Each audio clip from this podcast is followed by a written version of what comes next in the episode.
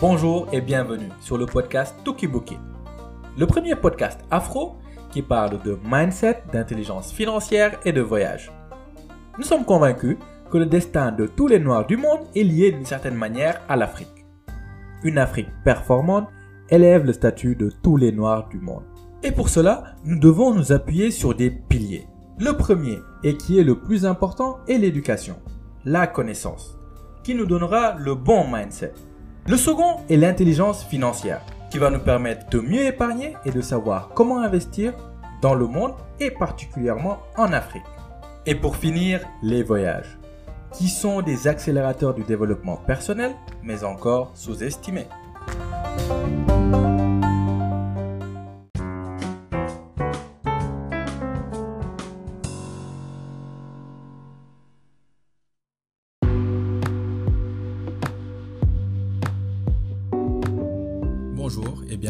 Sur ce nouvel épisode de Tokiboki. Aujourd'hui, nous allons parler un peu de bourse en Afrique, principalement avec la BRVM, la Bourse régionale des valeurs mobilières, qui a son siège à Abidjan et qui est composée de 8 pays en Afrique de l'Ouest. Normalement, j'avais prévu de faire cet épisode après avoir un peu expliqué c'est quoi la bourse, quels sont les différents outils qu'on peut avoir, les différents types de placements qu'on peut faire.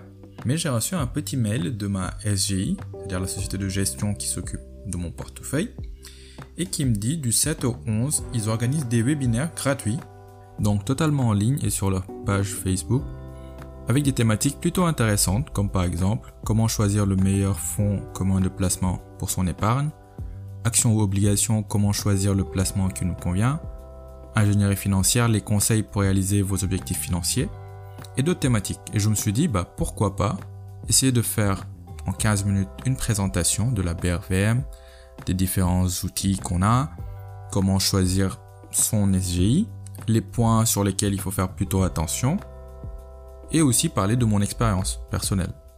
Donc pour commencer, il faut savoir que la BRVM est basée à Abidjan, et elle regroupe 8 pays de l'Afrique de l'Ouest, le Bénin, Burkina, Guinée-Bissau, Côte d'Ivoire, Mali, Niger, Sénégal et Togo.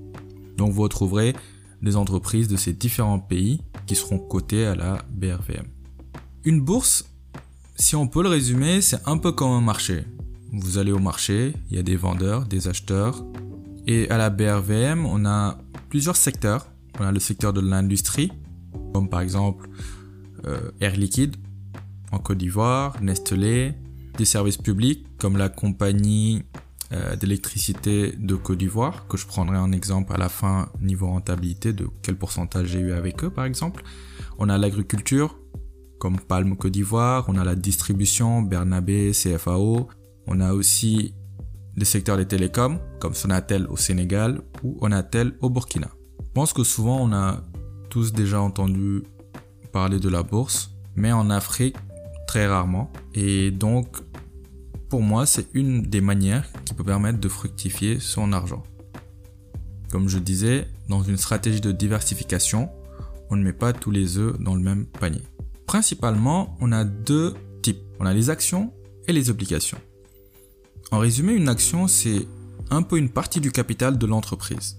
Et comment on peut gagner de l'argent avec une action? C'est soit en plus-value, c'est-à-dire j'ai acheté à X, je revends à Y et je gagne le delta entre les deux.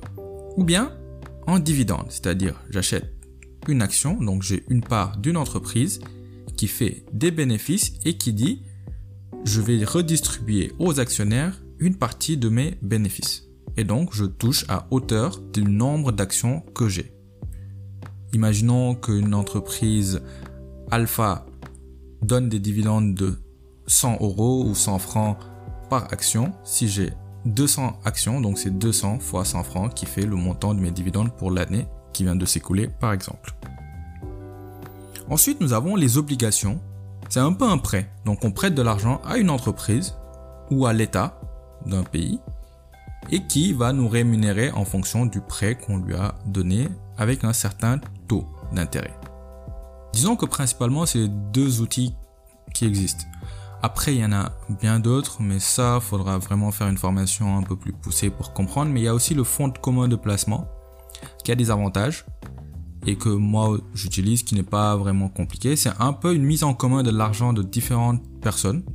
c'est-à-dire moi, toi, une autre personne. On a un fonds commun.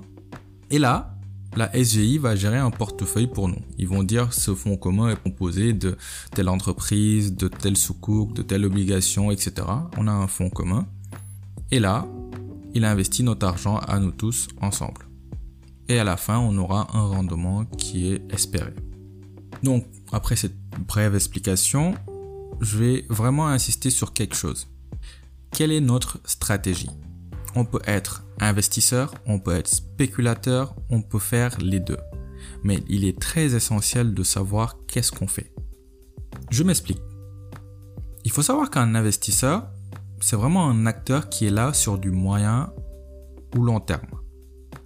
La performance ne se résume pas seulement à ce qu'il peut gagner en quelques jours. C'est pour ça, moi, j'insiste vraiment sur le fait de diversifier parce que on n'est pas là pour quelques jours, c'est-à-dire investir, ça monte, on vend, etc. Donc ça, c'est vraiment stratégie d'investissement et on le fait régulièrement. Certains, ce sera tous les mois, tous les trois mois. Vraiment, trouver sa fréquence. Ensuite, on a le spéculateur. Un spéculateur, on va dire qu'il est vraiment à la recherche de profit à court terme. C'est un pari il veut faire le maximum de profit sur un minimum de temps, avec une prise de risque qui est très élevée. Si je prends un exemple, un investisseur, exemple, mon portefeuille, il a baissé de 30 à 40% avec la crise du Covid. Mais c'est pas grave, parce que moi, je me projette sur 20, 30 ans. Je me dis, j'ai bien étudié les entreprises, en tout cas de ce que je sais, et c'est des entreprises qui aujourd'hui vont perdre en valeur, mais c'est pas très grave. Alors qu'un spéculateur, il peut rentrer le matin en bourse, voir que le prix est à 1000 francs, il se dit ça va monter, il achète et il revend à 1300. Ou peut-être bah, que le prix va descendre à 700 et il devra vendre ou garder. En tout cas, bien définir sa stratégie. Ou faire les deux. L'idéal, ce serait peut-être d'avoir deux comptes. En Europe, c'est possible parce que souvent, il n'y a pas de frais de gestion avec des courtiers comme euh, des Giro ou encore Bourse Directe. Donc, il y en a très peu. Il y a aussi d'autres courtiers hein, qui vraiment offrent des frais de gestion très faibles. Et j'expliquerai pourquoi c'est intéressant d'avoir des courtiers qui ont des frais de gestion pas très élevés. Donc à retenir, donc investisseur long terme, spéculateur sur du court terme. On peut faire les deux, mais bien s'organiser. Donc, la première chose pour moi, c'est de se former. 95% des choses dont vous aurez besoin vous pouvez le retrouver sur Internet, dans des livres, sur YouTube, via des webinaires gratuits comme celui dont je vous ai parlé. Donc vraiment, essayez de vous former parce que c'est pas très compliqué et ça va vous éviter beaucoup d'erreurs. Et aussi d'apprendre de l'expérience des autres. Donc premièrement, je suis une personne lambda, j'ai envie d'investir en bourse en Afrique. Je fais quoi? Donc là, il nous faut aller chez une SGI. Et chez eux, on aura un compte titre. La SGI, ça signifie Société de gestion et d'intermédiation. Donc chaque pays en Afrique de l'Ouest en a. Donc on va chez eux, on ouvre un compte. Vous allez me dire comment choisir parmi ces différentes SGI. Par exemple, moi, ma SGI, c'est CGF Bourse. J'ai principalement trois critères. Le premier, qui est le plus important et qui va beaucoup jouer sur votre rentabilité, c'est les frais. En frais, il y a les frais d'ordre, c'est-à-dire quand je passe un ordre en disant achetez-moi une action Onatel, ils vont prélever un pourcentage. Donc ça, ce sera comparé avec les différentes SGI. Deuxièmement, les frais de gestion. Donc, les frais de gestion peuvent se lever à 1, 2, 3% du montant de votre portefeuille chaque année. C'est pour ça que je disais, ça peut être intéressant d'avoir deux comptes, un pour spéculer, un pour investir, mais on se rend vite compte qu'en tout cas aujourd'hui en Afrique, avec les frais là, on peut pas se permettre d'avoir deux comptes. Donc il faut une certaine organisation dans son compte principal pour savoir avec quoi on spécule, avec quoi on investit. Ça c'est une parenthèse. Du coup, premièrement, les frais. Deuxièmement, est-ce qu'ils sont réactifs? Est-ce que quand vous voulez parler à votre conseillère rapidement, ça se fait Par mail, est-ce qu'elle répond vite? Est-ce que sur WhatsApp, par exemple, CGF, ils l'ont. Je peux envoyer un WhatsApp à ma conseillère. Après, ça dépend vraiment de la personne, mais jusqu'à présent, ça s'est très bien passé avec eux, par exemple. Et le troisième point, qui est aussi très important, surtout quand on est à l'extérieur, c'est d'avoir un suivi par Internet. Donc une application mobile, un site web qui fonctionne régulièrement et qui est ergonomique sur lequel on peut voir les fluctuations, faire des demandes d'ordre, etc. Donc c'est vraiment les trois choses qui sont très importantes. Niveau fiscalité, il faut savoir que chaque pays a ses règles fiscales. Le Sénégal, par exemple, sur les plus-values, ils prennent un certain pourcentage directement à la source, en dividende par exemple. Donc là, en fonction du pays dans lequel on a ouvert son compte titre, la fiscalité peut être différente et plus avantageuse dans certains pays que d'autres. Donc là, on s'est formé, on comprend un peu comment le tout fonctionne, on a sélectionné notre SGI, on a notre compte titre, on a mis de l'argent. Il y a deux types de pilotage. Soit on pilote nous-mêmes, c'est-à-dire on achète, on dit à la SGI, bon, je veux ça, tu me l'achètes, etc. On pilote nous-mêmes. Soit on fait une gestion pilotée. Et là, on fixe à la SGI un rendement qu'on veut annuellement avec le risque qu'on peut avoir. Bon, il faut savoir que c'est un couple. Rendement égale risque. Plus on veut un rendement élevé, plus on va prendre de risques. Et plus aussi on peut perdre de l'argent. Moi, je déconseille vraiment le piloter. Je préfère gérer moi-même, savoir ce que je fais et me projeter. Donc, on choisit le pilotage par exemple par nous-mêmes. Et là, on veut investir. Il faut connaître le secteur d'activité. Vraiment, connaître le secteur d'activité et le pays dans lequel on investit. C'est vraiment la base. Euh, Warren Buffett, qui est un très grand investisseur, le disait, investis dans quelque chose que tu connais. Donc, moi, par exemple, j'ai investi dans les télécoms, l'énergie ou encore le textile. Tout simplement parce que je fais des projections. Pourquoi, par exemple, les télécoms? Je me rends compte qu'en Afrique, la population fait qu'augmenter. On a plusieurs banques mobiles. Par exemple, aujourd'hui, Orange Money, Wari, Orange Bank, plein de choses. Et c'est normal qu'aujourd'hui qu'on ait ça. Parce que notre système bancaire ne sera jamais comme le système bancaire en Europe ou autre. Ayant eu la chance d'avoir été en, Asie, il y a des pays où tout se fait par banque mobile. On a une carte bancaire depuis notre banque mobile, notre salaire est payé dans notre banque mobile, etc. Et je pense qu'on ira vraiment dans des choses comme ça en Afrique. L'énergie, que je juge aujourd'hui avoir un gros potentiel en Afrique, et le textile, parce que je me rends compte que nos tissus vont de plus en plus nous intéresser nous-mêmes. De plus en plus, on va s'habiller en africain. Après cela, donc, on identifie les entreprises. On a le secteur d'activité, on identifie l'entreprise les différentes entreprises dans lesquelles on peut potentiellement investir. Et là, il faut les analyser. On prendra vraiment le temps de faire un épisode spécial comment analyser une entreprise avec tout ce qui est rapport de gestion, tout ce qui est chiffre d'affaires, tout ce qui est fluctuation, tout ce qui est cash flow, tout ce qui est investissement, tout ce qui est euh, les immobilisations que l'entreprise a, de voir comment on se projette. Et après ça, on fait un choix. Et moi, j'ai toujours envie de me dire, je ne suis pas là pour faire un bon choix. Je suis là pour faire le meilleur choix. Donc là, on est vraiment dans une stratégie d'investissement. Donc chaque mois, une fois, deux mois, on suit son portefeuille. Et puisqu'on est en contact assez régulièrement ou en bonne entente avec son conseiller ou sa conseillère, donc souvent, elle nous donne de bons plans en disant, bah, cette action, elle a gravement baissé, peut-être que ça peut vous intéresser. Et là, on analyse, peut-être qu'on se lance, go ou no go. Donc, avoir un tableau de suivi par rapport aux différentes dividendes qu'on va toucher sur les actions. Il faut savoir que c'est pas toutes les actions qui donnent des dividendes. Exemple là, avec l'année du Covid, je suis sûr que l'année prochaine, j'aurai pas, en tout cas, beaucoup de dividendes.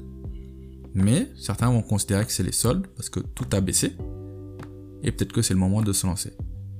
Je pense que pour certaines actions, comme par exemple Sonatel, ça va être intéressant. Donc ce tableau de suivi va nous permettre de savoir par exemple quelle entreprise nous fait le plus gagner de l'argent Quel secteur d'activité nous rapporte le plus Ce qui est bien intéressant pour notre suivi personnel. Moi, je pense que la bourse en Afrique fait partie d'une bonne stratégie de diversification, surtout si on est de la diaspora ou qu'on a envie d'investir là-bas. Pourquoi? Parce que la population va augmenter, il y a beaucoup de choses à faire, les entreprises qui sont déjà bien implantées Si tout se passe bien, il n'y a aucune raison pour qu'elle ne continue pas à croître en chiffre d'affaires, en résultats, etc. Les rendements sont assez élevés parce que le couple risque-opportunité, comme je le dis, est assez élevé aussi en Afrique. Exemple, la Côte d'Ivoire, il y a eu récemment une élection. Voilà, fallait un peu suivre comment ça se passe. Et jusqu'à présent, on suit un peu si ça va dégénérer ou pas. Je l'espère pas, mais voilà, en tant qu'investisseur, il faut prendre en compte ces choses-là. Et souvent, en tout cas de ce que je note moi, les rendements qu'on peut avoir en Afrique sont bien plus élevés que ceux que j'ai en Europe, aux États-Unis ou dans les autres marchés émergents. On va prendre trois exemples concrets. Donc, j'ai la CIE CI, c'est-à-dire la compagnie ivoirienne d'électricité. J'ai acheté mon titre en prix avec les frais à 1249 j'ai eu un gain en dividende de 104,98. Ça me fait un rendement de 8%. Je vais prendre la société Onatel, qui est basée au Burkina Faso et qui fait dans les télécoms. J'ai acheté mon titre à 2743. En dividende, j'ai eu 387,08. Ça me fait 14,11% de rendement. C'est énorme. Et c'est juste en dividende. C'est-à-dire, au bout de même pas 10 ans, je rentabilise le prix d'achat et je commence à vraiment gagner. Sachant que, étant donné que je capitalise, on va dire, en quelque sorte, j'avais acheté à 2743, je peux revendre à 3000. C'est-à-dire, j'ai 3000 en plus-value et toutes les dividendes que j'ai eu à recevoir pendant ces 10 années. Et un autre, c'est Sonatel. J'ai acheté à 15 228 et, et les dividendes que j'ai reçus l'année dernière, c'était 1125. Donc ces 1125 vont être multipliés par le nombre d'actions que j'ai. Mais ça donnait un rendement de 8%. Ce qui, est très bon.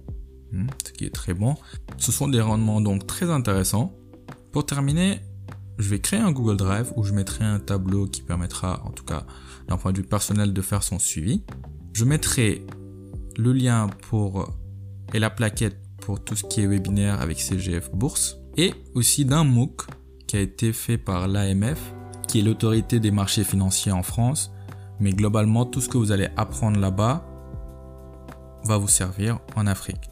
Et c'est totalement gratuit, c'est sur FunMOOC et qui va aussi reprendre en détail bah, des choses dans lesquelles j'ai pas forcément parlé, comme l'inflation sur le sur votre portefeuille, sur euh, les frais et en détail les calculs. Vous aurez plein d'exemples qui seront un peu plus complets. On se retrouve donc la semaine prochaine on va parler de voyage.